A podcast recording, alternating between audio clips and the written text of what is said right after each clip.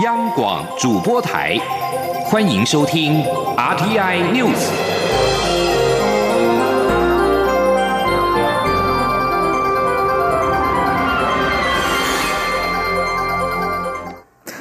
各位好，我是张旭华，欢迎收听这节央广主播台提供给您的 RTI News。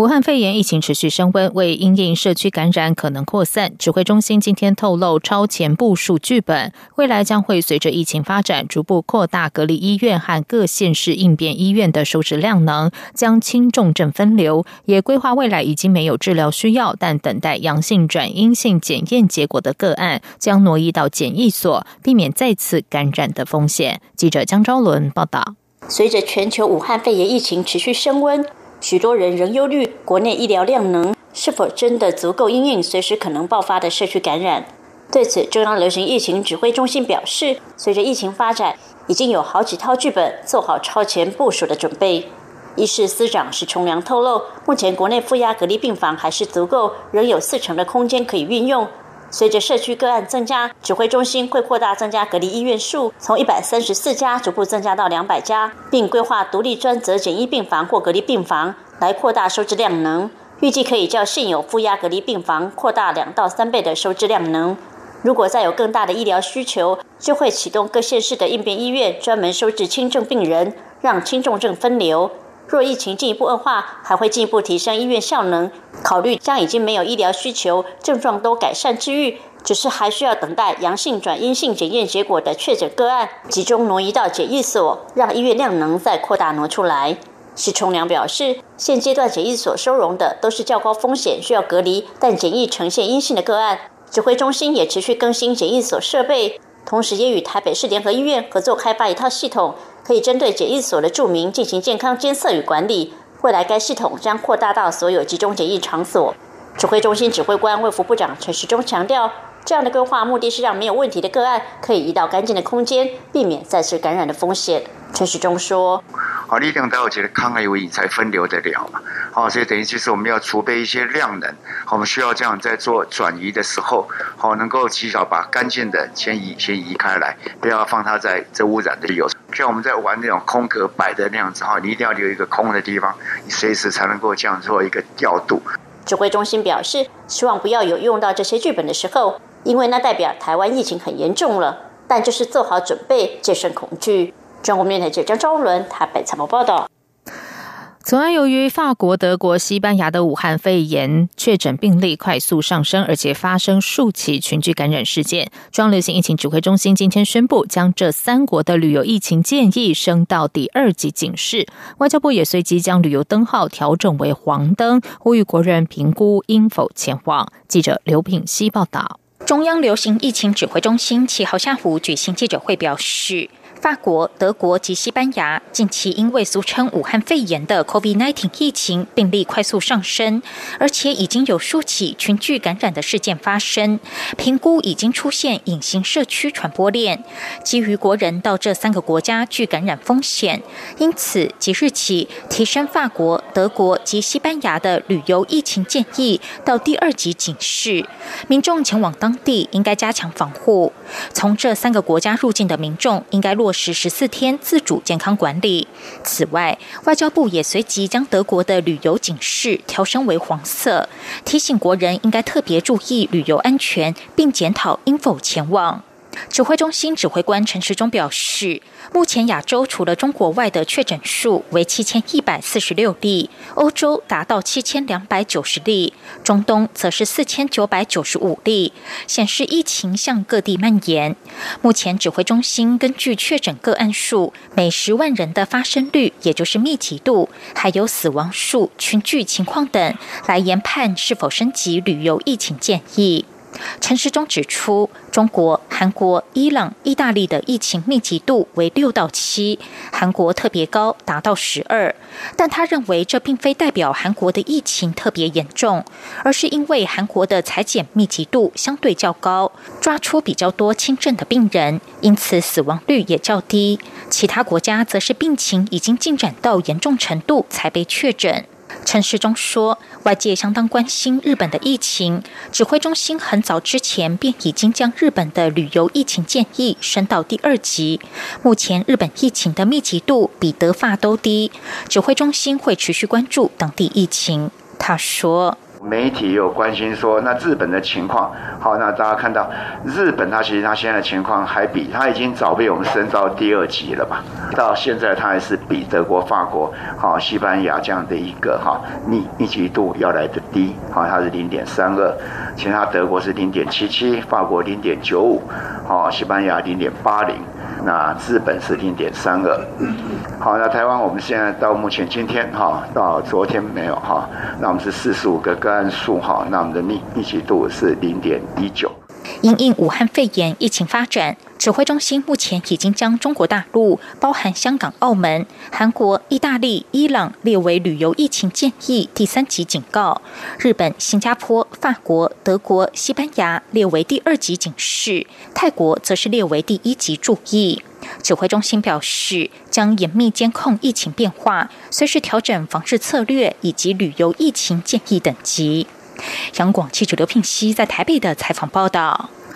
中央流行疫情指挥中心今天表示，我国近日协助邦交国博流，透过视讯技术指导协助裁剪一名美籍疑似病例，再安排班机将检体送回国内机关署实验室来做检验。检验的结果是阴性，已经通知博流和美国协助裁剪的星光医院院长侯胜茂表示。该例子说明台湾的检疫能量获得美国肯定，也证明台湾可以在对抗武汉肺炎上提供协助。他批评 WHO、WHA 拒绝台湾是个错误的决定。而武汉肺炎疫情全球延烧，台湾的防疫成果也受到国际肯定。外交部表示，这将成为我国今年推进参与 WHO 的正面因素。中流行疫情指挥中心指挥官卫福部长陈时中则是强调，台湾第一阶段的防疫顿考考得还不错，但后面还有期末考，要继续努力。只要全民互相团结合作，相信一定能够打赢这场战役。记者江昭伦报道。台湾对抗武汉肺炎的防疫作为迅速，陆续受到国际赞扬与肯定。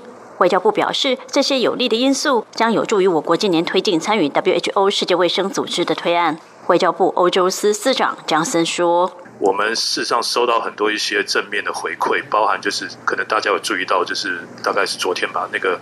法国的前卫生部长他接受访问的时候，特别提到台湾这次防疫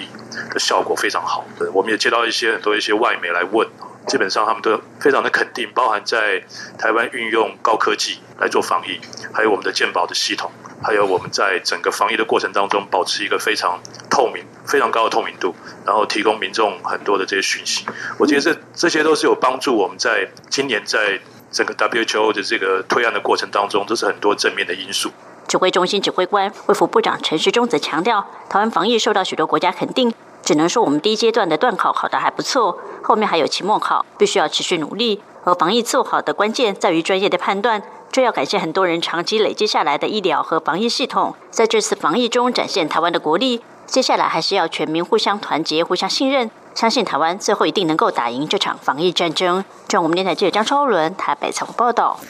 接下来关心的是，国民党今天举行了党主席补选，选举结果大约在晚间七点底定，候选人江启臣大获全胜，在全台二十二县市和海外党员的得票率都超越郝龙斌。江启臣随后在党中央发表谈话。他表示，党主席选举在今天尘埃落定，但考验明天才开始。改革重要的是做事，不是人事。改革要分的是工作，不是位置。他将在最短时间将党务人事就定位，落实他在竞选时的国民党重设计政见。记者刘品希报道。国民党七号举行党主席补选，下午四点投票时间截止后，各投票所随即开票。这次的选举人总数共有三十四万五千多人，投票率为百分之三十六，有效票共十二万四千多票。江启臣能刮八万四千多票，得票率为六成九，而且在全台二十二县市与海外党员投票的得票数都超越郝龙斌，包括新北市、新竹市、苗栗县、彰化县、南投县。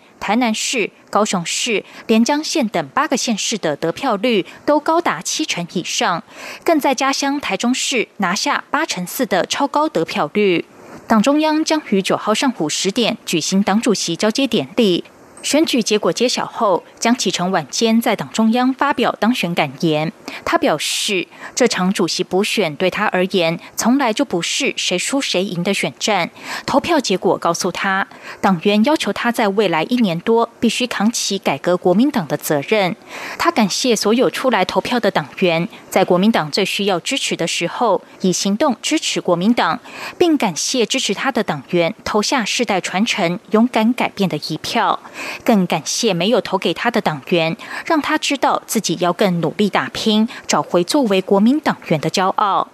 张启臣表示，改革千头万绪，他承诺一年内一定会做到党务基本工作的升级与数位化，与时俱进，快速应变，让国民党成为更有执行力的团队，并在最短的时间内将党务人事就定位。他强调，改革重要的是做事，而非人事；改革要分的是工作，而不是位置。他将以发挥功能为考量，安排适当的人选在适当的位置上。他说：“改革重要的是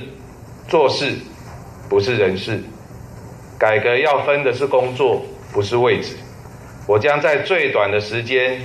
将党务的人事就定位，落实我在竞选时所提出来的政见，包括党务改革、政党路线、人才政策等等面向。”的改革政见，也就是落实我所提出来的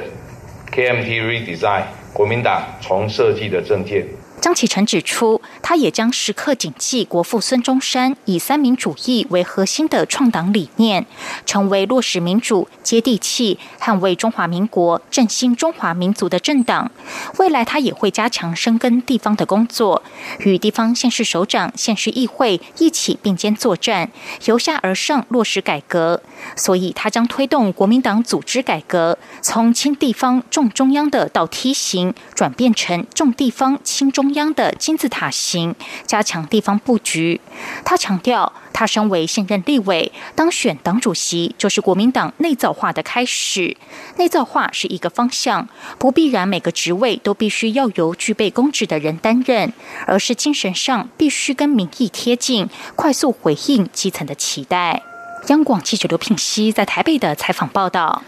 在外电消息方面，武汉疫情在全球持续发烧。韩联社报道，韩国今天上午通报境内新增四百八十三例武汉肺炎疫情确诊，下午再通报新增两百四十七起武汉肺炎确诊病例。目前韩国境内累计确诊达到七千零四十一例。韩国目前是中国以外全球病例数最多的国家。菲律宾卫生部长杜克今天则是表示，菲律宾的第五例武汉肺炎确诊病患的妻子也确诊感染。使得确诊病例增加到六例。由于菲律宾已经出现武汉肺炎社区感染，因此宣布调升警戒层级到第三级红色。红色警戒表示，防疫有需求时，所有人力物力必须提供用于执行任务及部署。另外，在澳洲，澳洲的卫生官员今天表示，他们封锁一间位在墨尔本的诊所，因为诊所一名近日从美国返国的医生确诊武汉肺炎，目前正在联系这名医生看诊过的大约七十名患者。武汉肺炎疫情在全球拉警报，医学期刊《刺客针》今天在官网发表社论，指出